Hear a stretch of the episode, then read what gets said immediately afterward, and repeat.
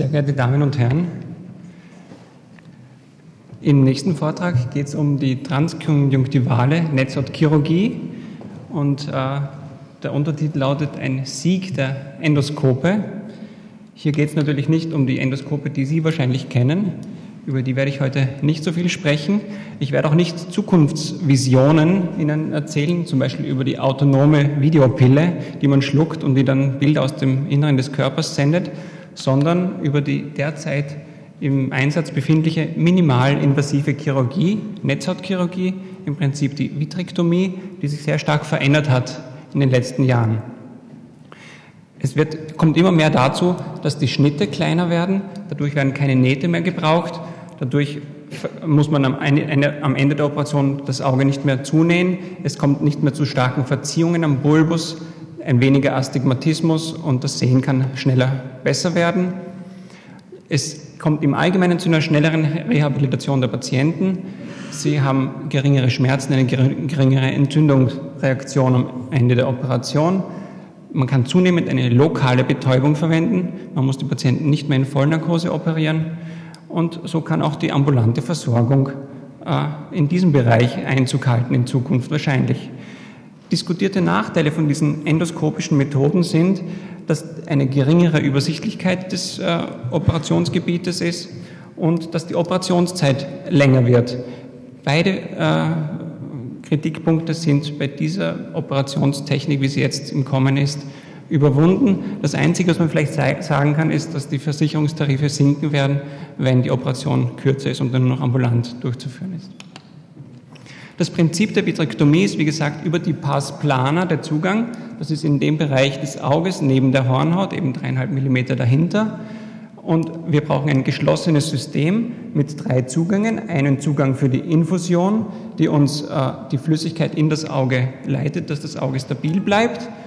Einen Zugang für die Lichtquelle, dass man im Auge eine Ausleuchtung hat und einen dritten Zugang für die chirurgischen Werkzeuge. Im Prinzip ist das das Vitrektom oder verschiedene andere Scheren, Pinzetten, Spatel, Laser, Diathermie und so weiter.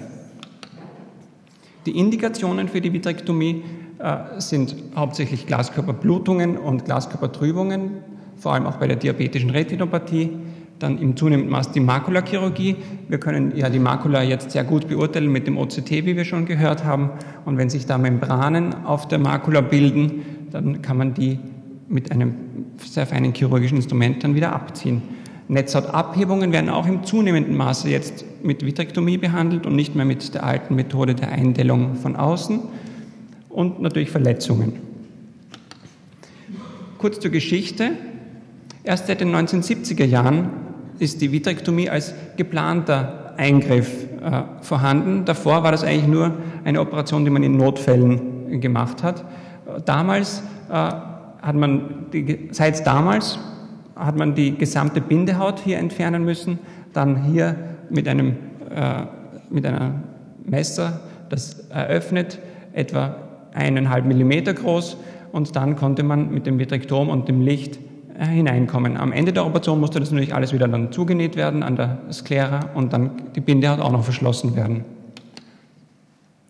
In den 90er Jahren kam dann die Idee äh, der 25-Gauge-Vitrektomie über 0,5 mm große Instrumente, die sogenannte transkonjunktivale Sutureless Vitrektomie.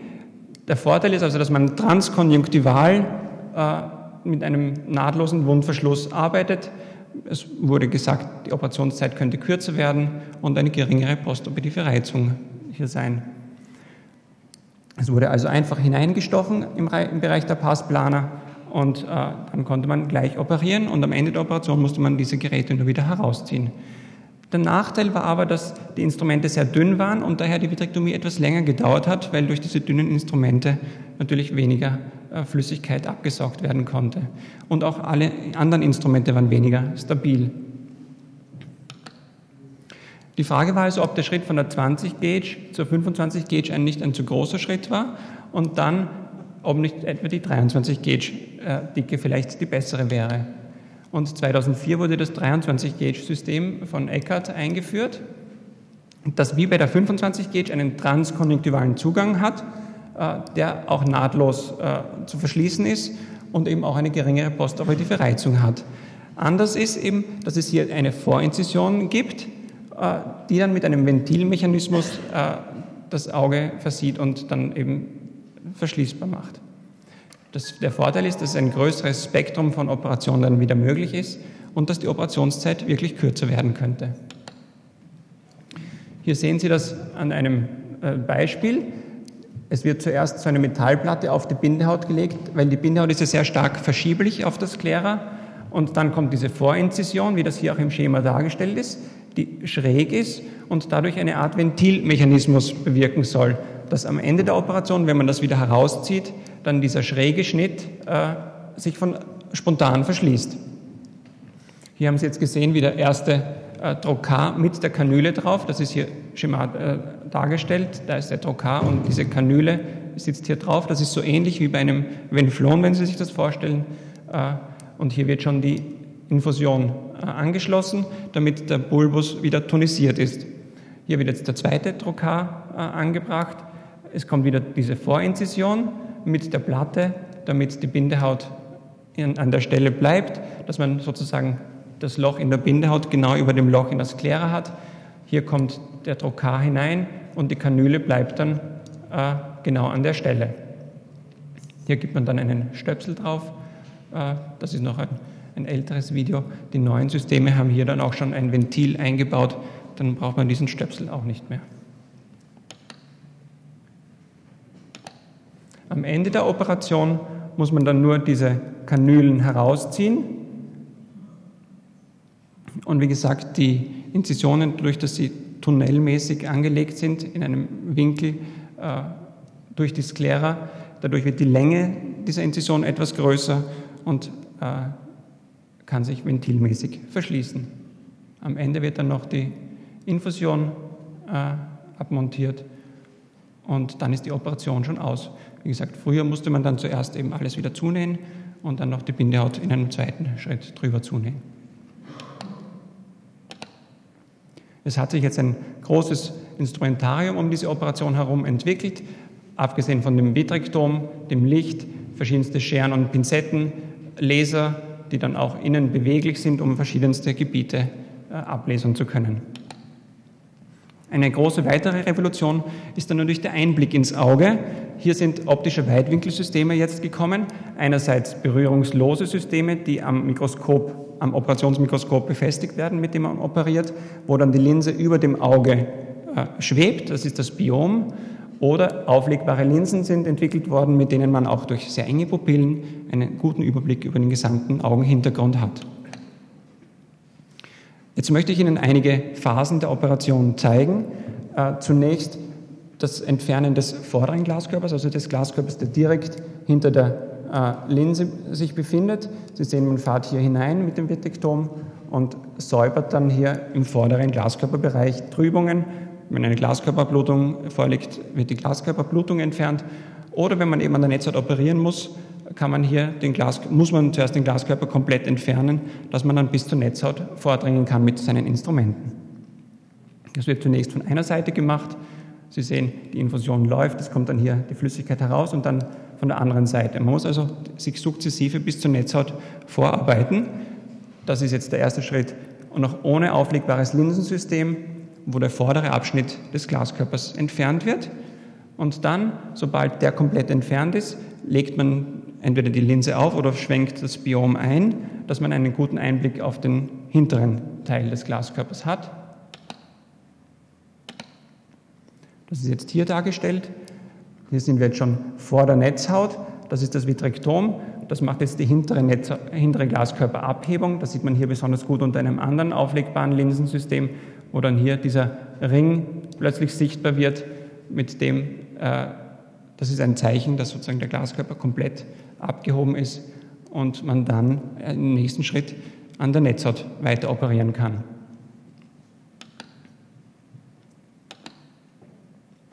Man kann dann die Netzhaut anfärben, also die oberflächlichen Schichten der Netzhaut, um Membranen, die dort vorhanden sind, äh, dann nachher hier mit einer Pinzette abzuziehen. Sie sehen, die Pinzette greift hier auf die oberflächlichen Schichten der Netzhaut und zieht dann die Membranen von der Netzhaut herunter. Dadurch kann sich die Netzhaut nachher wieder entspannen und ihre ursprüngliche Form wieder annehmen, die durch die Membran äh, gestört wurde. Hier sehen Sie bei einem massiven Befund, äh, wie diese Membran schon mit dem Vitrektom von der Netzhaut gelöst werden kann. Und dann muss natürlich noch diese massive Traktion, die sich hier vor der Netzhaut befindet, mit weiteren Instrumenten behandelt werden. Das werden wir dann im Anschluss gleich sehen, was es da noch für Möglichkeiten gibt. Außerdem bei Netzhautabhebungen ist es besonders wichtig, den Glaskörper komplett von diesen Stellen zu entfernen. Und das kann man dann mit einem Eindellen bewirken. Dann sieht man direkt in der Pupille hier die Netzhaut und kann mit dem Vitrektom dort in die Nähe und hier den Glaskörper an seinem Ansatz äh, von der Netzhaut trennen. Am Schluss dieser Netzhautoperationen füllt man dann meistens das Auge mit Luft. Das sehen Sie hier. Da wird dann bei dem Infusionszugang umgeschalten auf Luftzufuhr und dann wird das Auge mit Luft gefüllt. Das bewirkt, dass man die abgehobene Netzhaut von innen tamponieren kann und so eine Anlage erreichen kann. Sie sehen hier auch sehr schön dieses Weitwinkelsystem, wie man hier den gesamten Augenhintergrund, hier in der Mitte ist die Papille und hier ist der Gefäßbogen mit der Makula, aber man sieht auch die Peripherie sehr gut.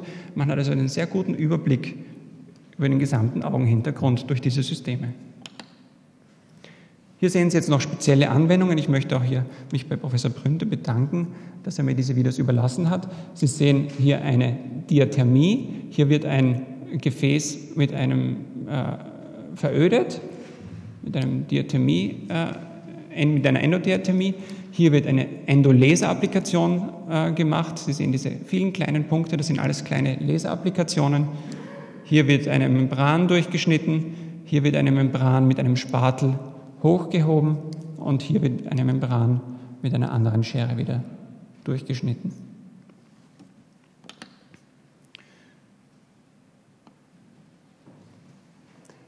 Hier sehen Sie die neueste Entwicklung dieser 23-Gauge-Vitrektomie, die sogenannte One-Step, das sogenannte One-Step-Zugang. Hier wird nicht mehr der Vorschnitt gemacht, sondern hier ist der Trokar vorne scharf und Sie können hier direkt in einem Schritt den Trokar äh, durch die Bindehaut und Sklera applizieren. Das heißt, da ist es nicht mehr notwendig, diesen Vorschnitt zu machen, sondern man kann direkt in transkonjunktivale Netzhautchirurgie hier äh, machen. Hier wird jetzt die, die Infusion wieder befestigt und im Anschluss werden dann die anderen beiden äh, Zugänge in ähnlicher Weise gemacht. Wiederum die Abmessung 3,5 mm vom Limbus, dass man eben über der Pars plana ist, in dem Bereich, wo man ohne Gefahr in das Auge hineinkommt. Die Bindehaut wird etwas verschoben, dass sie nachher dann äh, die Wunde besser abdeckt diesen Zugang und hier sehen Sie, wie das direkt in einem Schritt appliziert wird. Wir haben auch schon früh begonnen, äh, unsere ersten Erfahrungen systematisch auszuwerten. Mit Professor Scholder zusammen konnten wir das schon im Jahr 2005 auf der Österreichischen Ophthalmologischen Gesellschaft zeigen. Da haben wir uns angeschaut, wie ist der postoperative Reizzustand bei diesen beiden Methoden. Wir haben 20 Gauge und 23 Gauge parallel operiert und schon am ersten Tag gesehen, dass sehr große Unterschiede sind, wie der postoperative Reizzustand ist. Hier sind natürlich noch Nähte an der Bindehaut, eine massive Reizung und hier kann man kaum erkennen, wo der Zugang eigentlich war. Auch die Operationszeiten haben wir gemessen und Sie können sehen, dass bei der Präparation und beim Verschluss natürlich die 23 Gauge Vitrektomie deutlich schneller ist. Bei der Vitrektomie selber etwas länger, natürlich das das Kaliber ist etwas kleiner. Große Unterschiede zeigten auch die Patienten, wenn man sie subjektiv befragt hat, zu Schmerzen, durchwegs im Bereich von 1, bei einem subjektiven Score von 1 bis 4, dagegen bei der 20 Gauge deutlich mehr Schmerzen und äh, Kratzen und Tränen. Natürlich gibt es auch Komplikationen. Bei jeder Operation kann es Komplikationen geben. Hypotonie am ersten postoperativen Tag ist das häufigste, was wir sehen hängt natürlich auch ein bisschen ab, ob man jetzt äh, vorsichtig ist und doch mal eine Naht bei einer Sklerotomie anbringt oder nicht. Netzhautabhebungen und Endophthalmitis äh, ist in etwa wie, und Kataraktentwicklung ist in etwa wie bei der 20-Gauge-Vitrektomie. Die häufigste Komplikation ist nämlich die Kataraktentwicklung bei dieser Operation. Und deswegen geht man auch immer mehr dazu über, das vielleicht kombiniert gleich zu operieren, wenn ein Patient schon einen grauen Star hat, dass man den in einem Eingriff dann gemeinsam mit der Netzhaut auch operiert. Ich möchte also zusammenfassen, dass die 23-Gauge-Vitrektomie zu einer rascheren Erholung der Patienten führt, eine schnellere Wundheilung mit weniger Bindehautreizung und weniger Entzündungsreaktionen. Induziert auch weniger Astigmatismus, dadurch kommt es zu einem schnelleren Sehgewinn. Wir haben kürzere Operationszeiten und dadurch wird auch die Operationssaalnutzung viel effizienter. Wir verbringen nicht mehr so viel Zeit mit Aufmachen und Zumachen des Auges, sondern können die Operationszeit nützen. Bei einer gleichen Effektivität wie früher. Selten kommt es zu postoperativem Hypotonin und es ist für fast alle Indikationen geeignet. So kann man sagen, wir haben einen Sieg der Endoskope. Und ich bedanke mich noch bei meinen chirurgischen Lehrern Scholder, Brönter und Schmidt-Erfurt. Vielen Dank.